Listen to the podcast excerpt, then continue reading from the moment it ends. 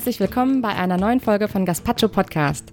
Heute in einer neuen Konstellation mit Marlene und Marie. Am 18. März hat die Russische Föderation gewählt. Wie bereits vor der Wahl vermutet, konnte Wladimir Putin die Wahl für sich entscheiden. Mehr als 56,4 Millionen Russen haben den amtierenden Präsidenten wiedergewählt. Bei einer Wahlbeteiligung von knapp 67 Prozent konnte er somit 76,69 Prozent der Stimmen auf sich vereinen. Nicht nur aus den Reihen der OSZE-Wahlbeobachter hagelte es Kritik. Die Wahlen seien von mangelnder Auswahl geprägt. Zudem meldete die Wahlbeobachtungsbehörde Golos allein am Wahltag 2700 Manipulationsversuche. Solche wurden auch bereits Monate vorher von der Regierung vorgenommen. In den Sinn kommt einem dabei zugleich das Verfahren gegen den Blogger und Oppositionspolitiker Alexei Nawalny, der im Sommer 2017 wegen Unterschlagung zu einer fünfjährigen Bewährungsstrafe verurteilt wurde und dem durch ein Gesetz, das vorbestraften Politikern das Recht verwehrt, für die Präsidentschaft zu kandidieren, schließlich die Kandidatur untersagt wurde. Wir sprechen heute mit Dimitri Androssow, einem Jungpolitiker der liberalen Panas, der Partei der Volksfreiheit, und Munich Young Leader 2017 über die Situation der Opposition in Russland und die Auswirkungen, die die erneute Wiederwahl Putins auf die russische Politik haben wird. Bleibt dran und eine spannende Folge. Dimitri, danke, dass du heute bei uns im Gaspacho-Studio bist. Danke für die Einladung. Ähm, du hast letztens in der FAZ einen Artikel veröffentlicht über die Wahlen in Russland und auch die fehlende Legitimation.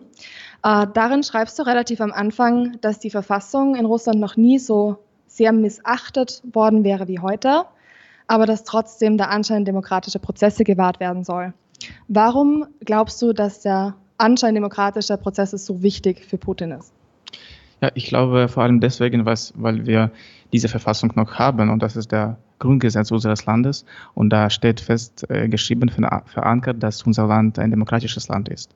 Und ähm, äh, dem Putin und der Kreml geht es darum, aus meiner Sicht, dass sie einfach sagen, dass wir eine besondere Art der Demokratie haben, aber die Grundprinzipien der Demokratie werden äh, dadurch nicht abgelehnt. Also äh, das ist das, was der Kreml behauptet, dass wir doch eine Demokratie sind, aber eine ganz besondere Art dieser Demokratie. Okay, vielen Dank. Jetzt würde ich gerne mit dem ersten großen Themenblock einsteigen. Russland hat ja vor knapp drei Wochen einen neuen Präsidenten gewählt, am 18. März. Und ich habe mal ein bisschen Zahlen angeschaut und habe da einen Artikel unter anderem gefunden von 2013. Und da ist bei einer Umfrage rausgekommen, dass knapp ein Drittel des gesamten Wohlstandes in der Hand einer, also in der Hand einer Handvoll weniger Oligarchen ist und dass das verfügbare Einkommen des durchschnittlichen Russen immer weiter sinkt. Trotzdem wird Putin immer noch als der gesehen, der nach der Rubelkrise von 1998 und 1999 das Land wieder in einen wirtschaftlichen Aufschwung geführt hat. Wir können jetzt eben beobachten, dass Putin seit der letzten Wahl knapp 13 Prozentpunkte zugelegt hat. Ähm, jetzt würde mich interessieren, wie das zusammenpasst. Einerseits wird die Bevölkerung immer ärmer, wenig, also viele Leute immer reicher und trotzdem gewinnt er weiter an Popularität. Mhm. Danke für die Frage. Also auch du, Marlene, wenn du die Frage stellst, du gehst davon aus, dass wir halt die Wahlen haben. Und diese Prozente, die, diese Angaben, Angaben dieser Zahlen, die zeigen die wirkliche Unterstützung. Ähm, ich muss hier manche Zuhörer wahrscheinlich enttäuschen. Es ist äh, eine Quasi-Wahlen, es ist eine quasi ähm, Institutionen, die einfach nur dazu dienen, dass Putin äh, weiter an der Macht bleibt. Und wenn wir über den Wohlstand sprechen, dann ist es tatsächlich so, ähm, also man, man gibt das, man sagt, dass es ein Verdienst von Putin ist, dass es im Vergleich zu den 90er Jahren momentan etwas besser wirtschaftlich geht. Wenn man tatsächlich aber auf diese Ent Entwicklung zurückguckt, die äh, 2000er Jahren äh, bis jetzt wohnt zwei Drittel der russischen Bevölkerung ähm, von unter dem deutschen H4-Satz und wobei die Hälfte davon ähm, nur äh, lebt von der Hälfte dieses Hartz-IV-Satzes, wenn man das in Deutschland vergleicht. Deswegen, ähm, also man muss wirklich die Sachen vergleichen mit europäischen Standards, um, um zu sehen, dass äh, es wirtschaftlich eigentlich nicht so gut geht. Ähm, auf die Frage, warum äh, Putin noch so populär bleibt, wir dürfen nicht, nicht vergessen, dass die Propaganda eine sehr große, enorme, große Auswirkung hat. Man darf das nicht, nicht unterschätzen. Also der Kreml spendet, äh, gibt jährlich Millionen von Rubel aus für die Propaganda sowohl im Fernsehen als auch im Internet. Äh, vor kurzem haben wir von dieser Fabrik der Trollen erfahren, äh, die ihren Sitz nicht weit von äh, St. Petersburg hat. Das sind ähm, hunderte Menschen, die Kommentare schreiben äh, und machen das äh, für ein, einen Lohn und so weiter. Deswegen, ähm, ja, man kann äh, davon ausgehen, dass äh, Putin populär ist, aber in jedem autoritären Staat gibt es keine Opposition, die ähm, vergleichbar populär mit dem Herrscher wäre. Ähm, er hat alles darauf gesetzt, dass äh, weder handlungsfähige Opposition mehr gibt, noch freie Medien. Und ähm, das ist dieses ähm, Vorhangen, Vorhanden, wenn man einfach Konkurrenten auslöscht aus dem Kampf. Deswegen die Bevölkerung sieht, sieht keine Alternative, weil äh, nicht deswegen, weil es keine Alternative gibt, aber deswegen, weil der Kreml das speziell so macht, damit, äh, damit keine Konkurrenten äh, mit ihm auf der Bühne stehen. Okay, vielen Dank für die Antwort. Ähm, du hast jetzt gerade auch schon von Propaganda gesprochen und Ereignissen, die Putin weiter populär machen. Ähm, was da relativ schön anschließen würde, ich habe mir ein bisschen die äh, Teilergebnisse angesehen, eben auch zum Beispiel von der Krim. Und da haben zum Beispiel über 92 Prozent der Bevölkerung für Putin abgestimmt. Selbstverständlich erkennen, erkennen das die meisten westlichen Regierungen nicht an und auch die ukrainische Regierung erkennt das nicht an. Und ich glaube, wir können uns alle an äh, die Aussage vom ukrainischen Innenminister Avakov erinnern, der ja vor der Wahl angekündigt hat, äh, russische Wahlen in diplomatischen Vertretungen auf dem Staatsgebiet der Ukraine nicht zuzulassen. Genauso können wir uns an den Fall von Sergei Skripal erinnern, der am 4. März vergiftet worden ist und wo die äh, britische Regierung relativ schnell drinnen war, Russland öffentlich an den Pranger zu stellen, Diplomaten auszuweisen. Ich glaube, was unsere Zuhörer sehr interessieren würde, inwiefern haben diese zwei öffentlichen Anschuldigungen Russlands dazu beigetragen, dass Putin seine Popularität weiter steigern konnte? Also erstens, ähm, aus meiner Sicht sind die Sanktionen enorm wichtig, ähm, aber nicht diejenigen, die die russische Wirtschaft sozusagen beschädigen, sondern diejenigen, die ganz speziell auf die Umgebung von Putin abzielen, auf ähm, seine Freunde, Oligarchen und so weiter, weil äh, diese Maßnahmen, die treffen am härtesten das Regime und das ist das, was, äh, wovor Putin tatsächlich Angst hat. Wir können auf äh, seine nervöse Reaktion gucken jedes Mal, wenn äh, persönliche Sanktionen verhängt werden, sowohl von Amerika, also vor allem aus den USA, äh, aber hoffentlich wird aus der Europäischen Union auch in dieser Hinsicht mehr Druck geben. Ähm, also was äh, die Vergiftung von Skripal angeht, ich glaube, ähm, es ist nichts Neues, dass der Kreml seine Interessen mit solchen Mitteln auch seit äh, mehreren äh, Jahrzehnten durch, durchsetzt. Ähm, ich meine vor allem, die, dass die Menschen von der Staatssicherheit, die sind immer noch an der Spitze der Macht. Das sind praktisch heutzutage dieselben Menschen, die in der Sowjetunion dieselben Methoden ähm, angewendet haben. Deswegen ähm, es ist hier leider so nichts Neues dass, dass auch im, im Ausland solche Angriffe stattfinden auf die Personen, die sie einfach beseitigen möchten. Also nicht nur innerhalb des Landes. Und ähm, deine Frage war auf. Äh ähm, ob die Medienaufmerksamkeit, ähm, also jetzt eben speziell dadurch, dass die ukrainische Regierung keine russischen Wahlen auf ihrem Gebiet in den Botschaften zulassen wollte, ob das Putin tatsächlich geholfen hat, seine Popularität im Land weiter zu steigern und noch mehr Wähler zu mobilisieren. Mhm. Ja, also ich, äh, erstens, es ist natürlich logisch und äh, richtig aus meiner Sicht, dass die Ukraine die Wahlen auf der Krim nicht anerkennt. Äh, wäre erstaunlich, wenn sie das gemacht hätten. Das ist eine rechtswidrige Annexion. Äh, deswegen ja keine Frage. Ähm, es ist wahr, dass äh, Putin versucht, durch diese Konfrontation mit dem Westen, mit der Ukraine, ähm, die Wähler zu mobilisieren und alle diese alten Methoden aus der sowjetischen Mottenkiste äh, wieder zu benutzen. Die, also die Menschen glauben daran, erstens, weil es keine freien Medien gibt und ähm, zweitens, wenn es keine Alternative äh, gibt, die, die sie sehen können. Ähm, ja, deswegen ähm, hat keine demokratische Legit Legitimation, weil es keine demokratischen Wahlen gibt. Aber durch diese Konfrontation erzeugt er diese alte Gefühle in, in der Bevölkerung und diese alte Reaktionen kommen wieder hoch. Also dass Russland bedroht wird und deswegen man muss hart darauf reagieren. Aber ich glaube, es ist sehr wichtig, dass ähm, ich würde eigentlich wünschen, dass der Westen diese Wahlen überhaupt nicht anerkennt, weil es keine äh, Wahlen eigentlich in der Tat sind. Und wir sehen aber zwei Tendenzen, also äh, oder besser zu sagen äh, Double Standards auch hier. Wenn man zum Beispiel Deutschland auch vier ähm, äh, Diplomaten aus, ausweist, aber gleichzeitig einen Vertrag über das Nord Stream 2 unterzeichnet mit äh, in der Milliardenhöhe von, von Dollar, ja. Und äh, ja, also man kann sagen, dass Deutschland auch Solidarität zeigt mit Großbritannien, mit den USA, aber andersrum, äh, man verhängt, äh, man äh, schließt Verträge und man macht großes, große Deals mit dem Putin-Regime. Und wie, dürfen, wie, wie, sollen wir, also die russische Oppositionelle, das einschätzen? Also wir würden sehr gerne eine, einen solidarischen Vorgang aller europäischen Staaten sehen. Okay, vielen Dank. Äh, direkt anschließend daran, bist du grundsätzlich zufrieden mit der Medienaufmerksamkeit, die diese Wahl bekommen hat, gerade im Ausland? Ähm, ja, also ich habe schon, ich habe mehrere, äh, zum Beispiel deutsche äh, Zeitungen gelesen über diese Wahlen ich glaube, dass im Westen ist, ist es ziemlich gut repräsentiert, ähm, ist äh, verschiedene Positionen. Es ist ähm, sehr weit entfernt davon, was wir bei uns zu Lande sehen. Aber es ist schon die Tatsache, dass sowohl Menschen, die diese Wahlen als Wahlen anerkennen, äh, das Wort ergreifen, auch diejenigen, die, äh, so wie ich zum Beispiel, äh, sehr kritisch äh, zu solchen Prozessen stehen, die bekommen das Wort. Deswegen ist es ziemlich umfangreich aus meiner Sicht. Ja, vielen Dank. Jetzt, ähm, bevor wir uns jetzt weiter nochmal in das Thema Opposition und Opposition-Rechte vertiefen, denken wir, dass es unsere Zuhörer, unsere Zuhörer auch interessieren würde, wie denn in Russland überhaupt Parteien gegründet werden.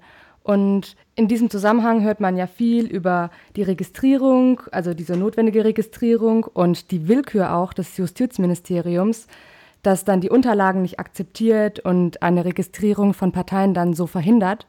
Ähm, würdest du uns kurz erklären, wie denn so eine Registrierung abläuft und ob die Auflagen deiner Meinung dazu führen sollen, die Oppositionsparteien zu kontrollieren oder unter Druck zu setzen? Mhm, danke sehr. Also was unsere Partei angeht, also Parnas, Partei der Volksfreiheit, ähm, wir sind eine ganz deut deutliche Ausnahme in diesem ganzen Prote Protest Prozess. Ähm, wir sind die Partei, äh, die dank dem Urteil des Europäischen Gerichtshofs äh, zugelassen worden war und bleibt bis heute. Das war noch der ehemalige ähm, Co-Vorsitzende Wladimir Ryschkow, äh, der dieses, ähm, diesen Proze Proze Prozess gewonnen hat. Und das Europäische Strafgericht, äh, das Europäische Gericht hat ähm, die russische Regierung veranlasst, ähm, ja praktisch gezwungen, unsere Partei zu registri registrieren. Ähm, infolge der Proteste 2011, 2012 in Russland war eine der Hauptforderungen unserer demokratischen Opposition, nämlich die Registrierung von oppositionellen Parteien. Und ähm, natürlich konnte der damalige Präsident Medvedev darauf, ähm, äh, also er konnte nicht umhin, darauf äh, irgendwie zu reagieren. Und man hat ähm, zugelassen, diese, diese vereinfachte Registrierung der Parteien. Aber die haben das ähm, sehr schlau gemacht. Die erzeugen heutzutage, die produzieren praktisch unzählige Parteien, die sie als oppositionelle Parteien bezeichnen, also Kreml-Parteien. Ähm, aber die tatsächliche Opposition, wie zum Beispiel die Partei von Nawalny, die bis jetzt nicht registriert ist, die lassen natürlich nicht zu. Also deswegen zum Beispiel, wir sehen das an Wahlkampagnen, man äh, äh, es beteiligen verschiedene Kräfte, die vielleicht sich als oppositionelle Kräfte bezeichnen. In der, äh, in der Tatsache, die sind einfach die äh, Puppen äh, von, von, von dem Kreml. Und die tatsächliche Opposition, es bleibt nur außenparlamentarische Opposition, die, der nur die Straße bleibt. Und also die nächste große Kundgebung ist für den 5. Mai in Moskau angekündigt, also einen Tag bevor der neuen Putins Inauguration werden wir also durch die Straße ziehen. Äh, das ist so die Bilanz. Ja, also äh, in einem Beitrag der DGAP, also der Deutschen Gesellschaft für Auswärtige Politik, nennt Stefan Meister auch ähm, diese Art von Opposition, die du jetzt gerade beschrieben hast, als ähm, oder bezieht sich auf sie als systemische Opposition. Also würdest du dann sagen, dass die Opposition in Russland eher ein machtpolitisches Instrument ist der Regierungsmehrheit oder bildet die Duma trotzdem noch ein eigenständiges Machtzentrum mit Kontrollfunktionen und so weiter? Oder wie, wie siehst du das? Was sind da deine Erfahrungen? Also natürlich, also was ist überhaupt eine Opposition? Das ist eine, eine Elite zum Beispiel, ja, von Menschen, die ähm, eine Chance haben, äh, die Macht zu bekommen durch freie Wahlen. Und zum Beispiel die Parteien, die Fraktionen, die heute im russischen Parlament, in der Staatsduma sitzen, die mögen sich als Oppositionelle bezeichnen, aber die haben damit nichts zu tun. Die haben einen Auftrag, ähm, an diesen Wahlen teilzunehmen. Die haben einen Auftrag, zum Beispiel einen Kandidaten gegen Putin bei diesen Quasi-Wahlen stellen aber es ist alles verhandelt und abgestimmt mit, äh, unter diesen äh, Eliten. Und die darf ich nicht als äh, und kann ich nicht als äh, Oppositionelle bezeichnen. Also die Opposition, das ist ähm, die Menschen, die eine tatsächliche Alternative zu Putin stehen. Und solche Opposition wird heutzutage nicht gelassen. Zu, zu den äh, äh zu den Proze Prozessen der Wahlen, äh, zu Proze Prozessen, demokratischen Prozessen. Ja. Zum Beispiel an den, ja, ähm, ja, ich muss noch dazu sagen, unsere Partei, Partei äh, Parnas, die, wie gesagt, das ist eine Ausnahme und wir beteiligen an, ähm, an den Wahlen, wo, wir, wo, wo, wo, wo es geht. Unser ehemaliger äh, Vorsitzender, der ermordete Boris Nemtsov, hat es geschafft, 2013 ähm, in das Regionalparlament von Jaroslav ge gewählt zu werden. Und ähm, das hat, äh, also dieses Mandat, das er uns sozusagen zugesichert hat, hat uns erlaubt, ähm, äh, an allen, äh, an, quasi an allen Ebenen der Wahlen im, im, im, im Staat teilzunehmen, auch an Wahlen äh, zu, zu Staat, Staatsduma-Wahlen. Ja, ja, und äh, zum Beispiel in diesem Jahr 2018 beteiligen wir auch an, dieses, an diesen Wahlen in Jaroslawl, wo Nemtsov äh, Abgeordneter war, damit wir dieses Mandat weiter erhalten und quasi dieses, ähm, ja, auch, dieser Sonderrecht unter allen Oppositionellen weiter behalten werden ähm, an Wahlen teilzunehmen. Okay, also ähm, ist Parnas eben diese Ausnahme, aber die eigentliche, also natürlich Parnas als Opposition und die außerparlamentarische Opposition, die eben ähm, genau. sich, ja, genau, dagegen. Ja, äh, genau. Wir, wir haben zum Beispiel in diesem Jahr die Wahlen der Moskauer Bürgermeister und es geht natürlich, also wie immer, um, um das Thema der Einigung der Opposition. Und leider ist es so jetzt, dass um, ähm, viele Kräfte zerstritten sind. Und, aber, aber, unsere Partei Parnas bietet diese, dieses Plattform zum, äh, zu, zur Beteiligung der ähm, zur Einigung der Opposition und Beteiligung aller Kräfte an diesen Wahlen. Das heißt, dass wir einen Kandidaten stellen werden, der ähm, wird äh, vereinbart, ja, abgestimmt unter allen demokratischen Kräften. Und das ist dieses, ähm, ja, wenn man so will, Sonderrecht unserer Partei ähm, oder äh, Vorreiterrolle sozusagen, diesen, diesen geeigneten äh, Kandidaten, der die ganze Opposition, die ganze außenparlamentarische Opposition repräsentiert, äh, zur Wahl zu stellen. Okay, also das ist jetzt schon ähm, eine Teilantwort auf meine nächste Frage gewesen, ja. und zwar äh, nochmal zur Krise der Opposition. Du hast jetzt ja gerade schon mal die Ermordung von Nemtsov 2015 erwähnt. Und äh, die, die, Verhaftung und Verurteilung von Nawalny, daran erinnern wir uns ja alle auch noch. Ähm, wie ist das denn? Die, die Opposition außerhalb des Parlaments, die steckt ja schon in der Krise oder man, man vermutet, mhm. dass sie in der Krise steckt. Wie geht es dann damit jetzt weiter? Also abgesehen von den, von den Bürgermeisterwahlen jetzt. Mhm. Ja, ähm, ich, ich, sage, dass es ähm, ja ein beachtlicher Teil des äh, politischen Erbes von Nemtsov war, dass die Opposition damals 2015 noch geeinigt war. Geeinigt war. Ähm, heute ist sie leider zerstritten.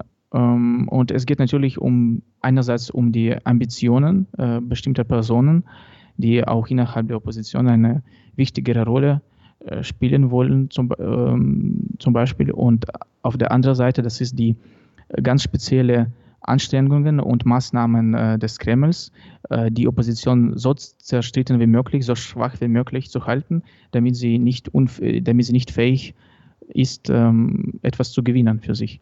Und wir haben mit diesen zwei Tendenzen zu tun und unsere Partei hat sich immer dazu geäußert, dass die Opposition nur als geeignete, als, hm, als vereinte Stärke eine, eine Chance hat. Und wir setzen drauf und versuchen auch unsere Kolleginnen, auch die Anhänger von Nawalny-Partei zu überzeugen, hier keinen Alleingang zu machen, sondern alle zusammen äh, gegen das Regime aufzutreten. Ähm, wir haben jetzt auch relativ viel über die äh, Rechte der Opposition oder die nicht besonders ausgeprägten Rechte der Opposition gehört. Ähm, was uns jetzt sehr interessieren wird, was glaube ich auch unsere Zuhörer sehr interessieren würde, man hört immer nur, dass Oppositionsparteien und auch vor allem Politiker der Oppositionsparteien unterdrückt werden vom Kreml. Allerdings können wir uns auch alle nicht wirklich vorstellen, was man darunter verstehen kann. Und deswegen würden wir dich ganz gerne fragen, wie du das selbst erlebt hast, diese Repression durch den Kreml. Ähm, ja, äh, danke für die Frage. Ich war eigentlich selbst, als ich noch mein Studium in Moskau angefangen habe, überhaupt nicht äh, oppositionsaktiv sozusagen. Und ähm, ich hatte damals auch eine nicht klare Vorstellung davon, äh, wie die politischen Prozesse, Prozesse in unserem äh, Landes äh, sich ablaufen. Aber ich habe mich dafür interessiert und ähm, ich glaube, durch diese Interesse auch per Internet zum Beispiel in der Schule hatte ich kein, kein Internet. Ich habe das Internet erst an der Uni sozusagen ähm, erfahren, genau, und bekommen. Und ähm, ja, durch dieses Interesse hm, habe ich, ähm, ähm, hab mich angefangen zu engagieren. Ähm, im, äh, der Hauptpunkt, der Ausgangspunkt war, waren die Wahlen 2011 ins äh, Moskauer Parlament. Damals haben im Internet alle gesehen, wie diese Wahlen verfälscht waren, verfälscht wurden, äh, welche, äh, welche Fälschungen da stattgefunden haben und dass die Staatsgewalt darauf praktisch nicht reagiert hat. Also die waren alle manip manipulierte Handlungen, alle Handlungen, die der Kreml selbst initiiert hat. Und es entstand eine, eine große Welle der Empörung äh, innerhalb der Internetpublikums. Äh, ähm, und man hat auch eine Kundgebung angekündigt ähm, auf den Tag nach der Wahl. Und ich habe zum ersten Mal in meinem Leben auf meinem Social Network geschrieben, dass ich alle meine Freunde dazu aufrufe, äh, daran teilzunehmen und dass ich selber unbedingt hingehe. Und äh, ja, desto mehr war meine Überraschung, als äh, an dem Tag, also an der Nacht praktisch, um halb drei in der Nacht zu mir äh, zwei Personen kamen aus der, sie haben gesagt, aus der Sicherheitsorgan der Universität. Äh, ich habe damals in dem äh, Studentenwohnheim gewohnt und die kamen zu mir zur Nacht und wollten mit mir sprechen. die haben auch, auch die, meine Nachbarn aus dem Zimmer sozusagen ähm, vertrieben und wir haben etwa eine Stunde mit ihnen darüber geredet, dass ich an dieser Demonstration nicht teilnehmen darf, sonst werde ich exmatrikuliert, ähm, rausgeschmissen aus der Universität. Und äh, ja, ich war einfach schockiert, weil ich dachte, okay, 20 Jahre nach der Sowjetunion sowas äh, kann nicht passieren. Aber ähm, es war so und ähm, ja, ich habe versucht, Druck auf mich zu setzen. Ich habe nur mit meiner Familie zum Beispiel gesprochen. Ja, das war durchaus unangenehm.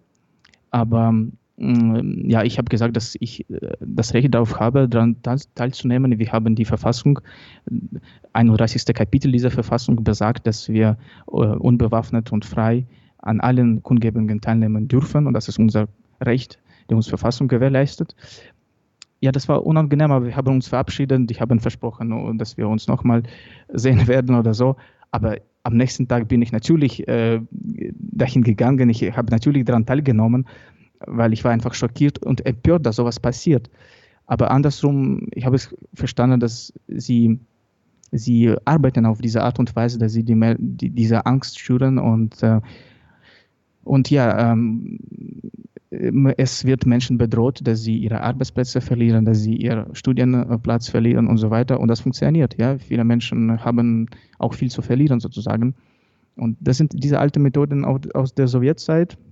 Ja, und das war der ähm, Start sozusagen bei mir. Also nach diesem Tag ähm, habe ich angefangen, mich tatsächlich in der Opposition aktiv äh, zu agieren. Vielen Dank. Ich würde jetzt ganz gern zur vorletzten Frage kommen und einfach um ein paar kurze Abschlussworte bitten, was du jetzt von der russischen Politik während dieser Amtszeit Putins erwartest, vor allem wenn es jetzt um die Beziehung mit den USA geht, was aktuell wieder sehr groß ist, oder auch äh, die Beteiligung Russlands in Syrien.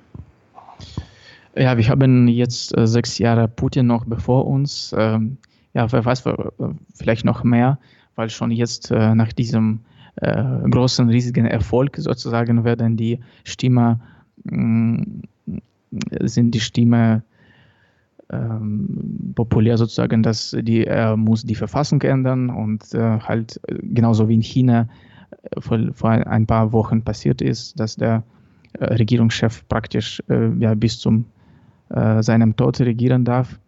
Und ähm, ja, also wie gesagt, die Popularität Putins basiert auf dieser Konfrontation mit dem Westen. Und ähm, er hat schon, ich glaube, keinen Ausweg aus dieser Situation. Ich befürchte, dass diese internationale Lage wird sich äh, noch verschlimmern und ähm, die Ukraine, Syrien, das sind alle Instrumente sozusagen, die er nutzt, um äh, die Themen, die die Menschen in unserem Land tatsächlich interessieren, einfach nicht äh, anzusprechen und das anzusprechen, was diese Gefühle ähm, erweckt, ihn zu unterstützen als ein Verteidiger unseres Landes gegenüber dem Westen. Und ähm, es werden auf jeden Fall schwierige sechs Jahre sein. Aber ich, ähm, ich hoffe mit, damit, dass, dass die oppositionelle Bewegung innerhalb Russlands nicht aufgibt und äh, weiter an äh, den gesellschaftlichen Prozessen, teil, Prozessen teilnimmt und die Menschen überzeugt von einer Alternative, die es tatsächlich gibt. Ja, es kann eine, man muss eine Alternative haben. Wir haben ähm, 100, äh, 148 Millionen, Millionen Einwohner und äh, es wäre dumm zu glauben, dass, dass es keine Alternative gibt, ja, der Putins Regierung deswegen, äh, trotz, trotz aller Schwierigkeiten bin ich äh, und bleibe ich optimistisch. Äh, letztendlich, ich kenne viele Menschen, die, ähm, viele, viel, die haben viel zu riskieren, aber trotzdem, sie geben nicht auf und äh, ich würde mich auch zu diesen Personen zählen und ich glaube, gemeinsam werden wir unser Land in Richtung Europa, in, in Richtung einer wirklich einer Demokratisierung steuern. Und Putin ist nicht, nicht für ewig und das muss man auch äh, nicht vergessen. Und ich hoffe, dass unsere Partner in Europa das auch nicht vergessen. Danke. Okay, vielen Dank. Jetzt zur letzten Frage. Wir schließen im Podcast immer mit der gleichen Frage, und zwar der Frage nach einem Buch, das du geschenkt bekommen hast oder dir gekauft hast, in das du mal reingelesen hast, aber dann in dein Regal gestellt und wo du dir denkst, das wirst du niemals zu Ende lesen. Ähm, also das Buch, das ich immer wieder halt neu, äh, neu, neu oder ein Buch, das du niemals fertig lesen wirst, weil es dir inhaltlich nicht gefällt, sprachlich nicht gefällt. Ach so. Eine negative Empfehlung, wenn man so will. Ist eine, eine Rubrik des Radios oder, oder wie?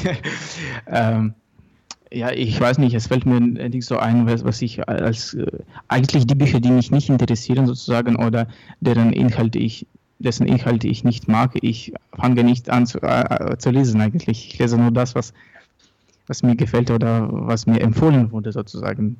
Ich kann ein paar gute Bücher empfehlen, aber ich weiß nicht, ob es ob ich ein schlimmeres Buch empfehlen, kann. Also mir fällt momentan einfach nichts ein. Okay, dann möchte ich mich ganz, ganz herzlich für das Gespräch bedanken. Ja, vielen Dank auch von mir. Ähm, danke sehr für die Einladung und wenn zum Beispiel die Zuhörer Fragen haben werde oder so, dann stehe ich immer zur Verfügung äh, zu einem neuen Gespräch. immer, immer gerne. Das war es auch schon wieder von unserer Seite. Wenn euch die Folge gefallen hat, dann liked uns doch auf Facebook, teilt uns auf Twitter und besucht unsere Homepage unter gaspacho-podcast.eu. Wir freuen uns über eure Rezessionen auf iTunes. Für weiteres Feedback und Anregungen schreibt uns doch einfach eine kurze E-Mail über studio@gaspacho-podcast.eu. Außerdem kam Mundpropaganda immer schon am besten an, also erzählt euren Freunden von uns und empfiehlt uns weiter. Vielen Dank und bis bald bei Gaspacho.